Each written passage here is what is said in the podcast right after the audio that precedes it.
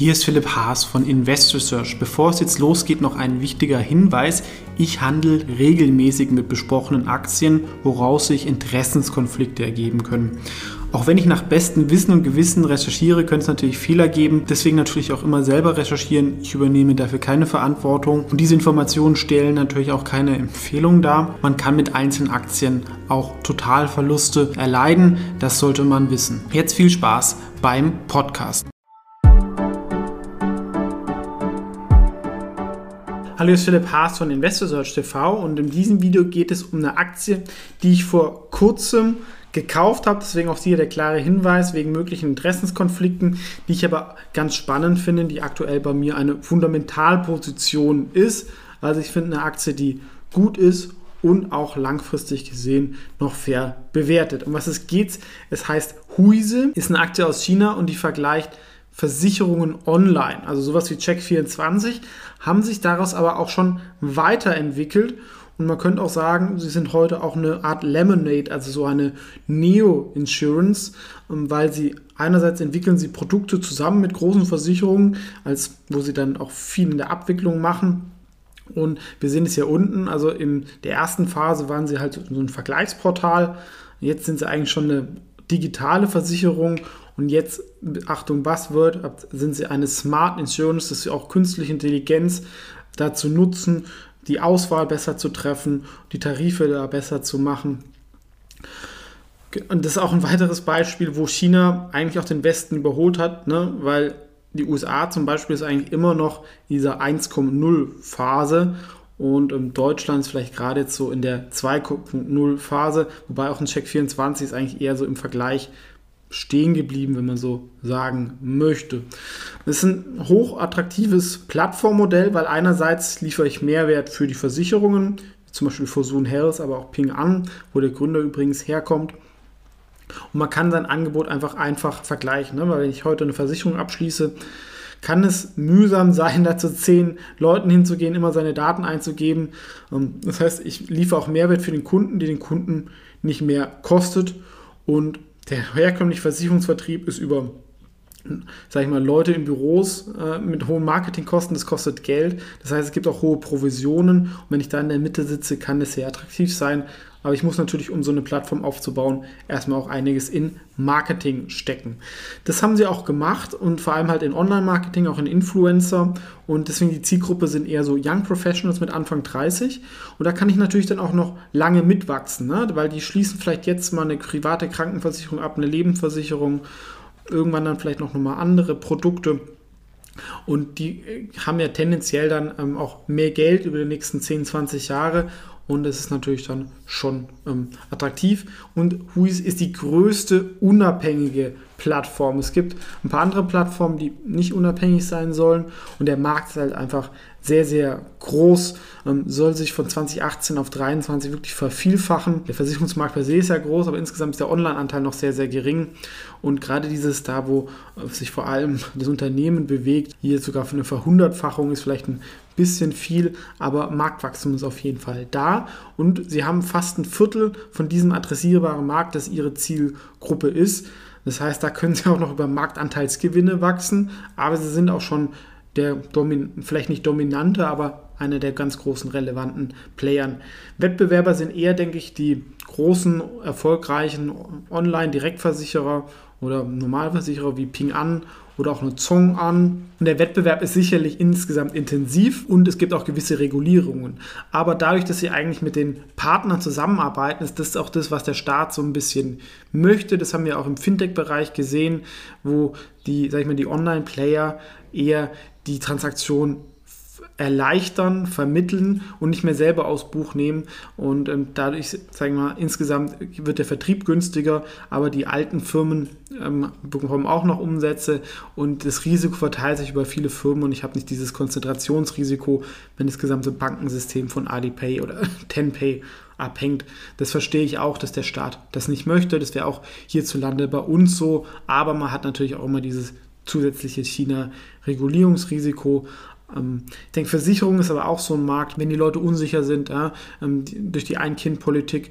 Und vielleicht haben viele Leute gar keine Kinder, diese ganze Absicherung, die Sparraten sind da ja hoch, man vertraut oft halt auch nicht so den Banken oder dem Staat, deswegen kaufen die auch wie verrückt Wohnungen als Altersvorsorge. Ich glaube, das ist einfach ein sehr, sehr großer Bedarf an solchen Produkten für die Absicherung im Alter, sei das jetzt von der Krankenversicherungsseite oder halt auch von der Kapitalvorsorgeseite über Lebensversicherungen etc.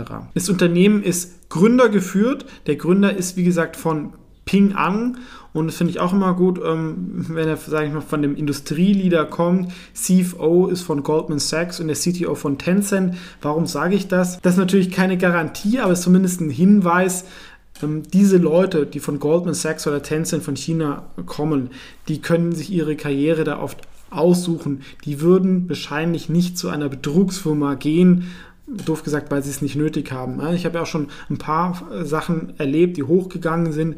Das waren oft eher Leute, wenn niemand so nahe treten, aber die nicht so top Lebensläufe hatten. Und für dieses war das halt dann so der einzige Weg, da sich, sag ich mal, hoch zu hasseln. Letztes Beispiel irgendwie Masalek ähm, bei Wirecard, der glaube ich auch keinen Schulabschluss hat wegen Legasthenie.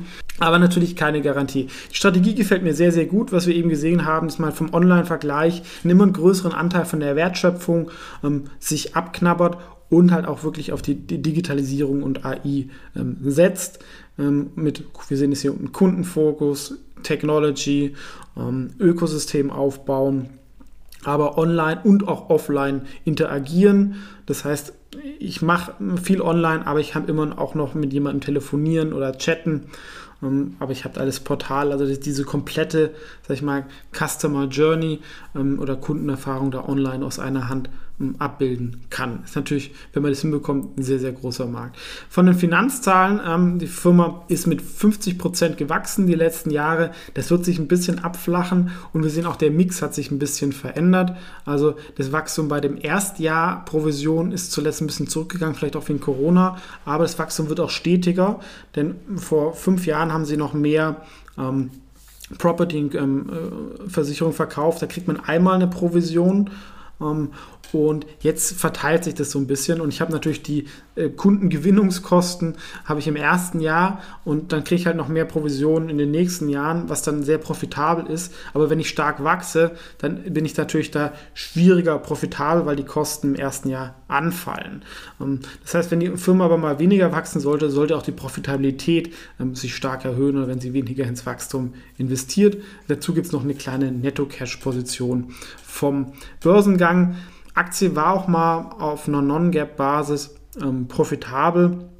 Ist jetzt, denke ich, immer noch leicht defizitär, aber ich denke, ab dieses Jahr sollte es profitabel werden und 22 dann mehr, aber natürlich auch keine Garantie, sondern eher so Vermutung. Nach dem Börsengang haben sie ein bisschen Pech gehabt, weil die sind während der Corona-Krise im letzten Jahr an die Börse gekommen. Das interessiert natürlich dann keinen, irgendeine Aktie aus China, wenn China mit Corona-News voll ist.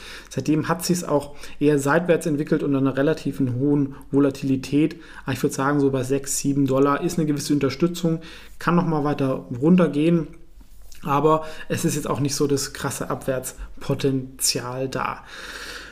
Was ist jetzt mein Fazit? Was ich halt, ist ein Geschäftsmodell, was ich sehr gut kenne, zumindest diese Plattformdynamik, ja, wenn wir uns eine Gruppe Mutu Online, eine Check24 oder auch in UK eine Money Supermarket anschauen, das, das macht schon Sinn, gibt natürlich für Konkurrenz, aber die Firma ist wirklich noch unbekannt, hat ein skalierbares Geschäftsmodell und wir sehen an der Lemonade oder an der ähm, Ping an, wie groß sowas werden kann. Profitabilität sollten sie natürlich halt nochmal nachhaltig zeigen, aber oft ist natürlich dann auch das Investment besser, wenn man es schon davor macht.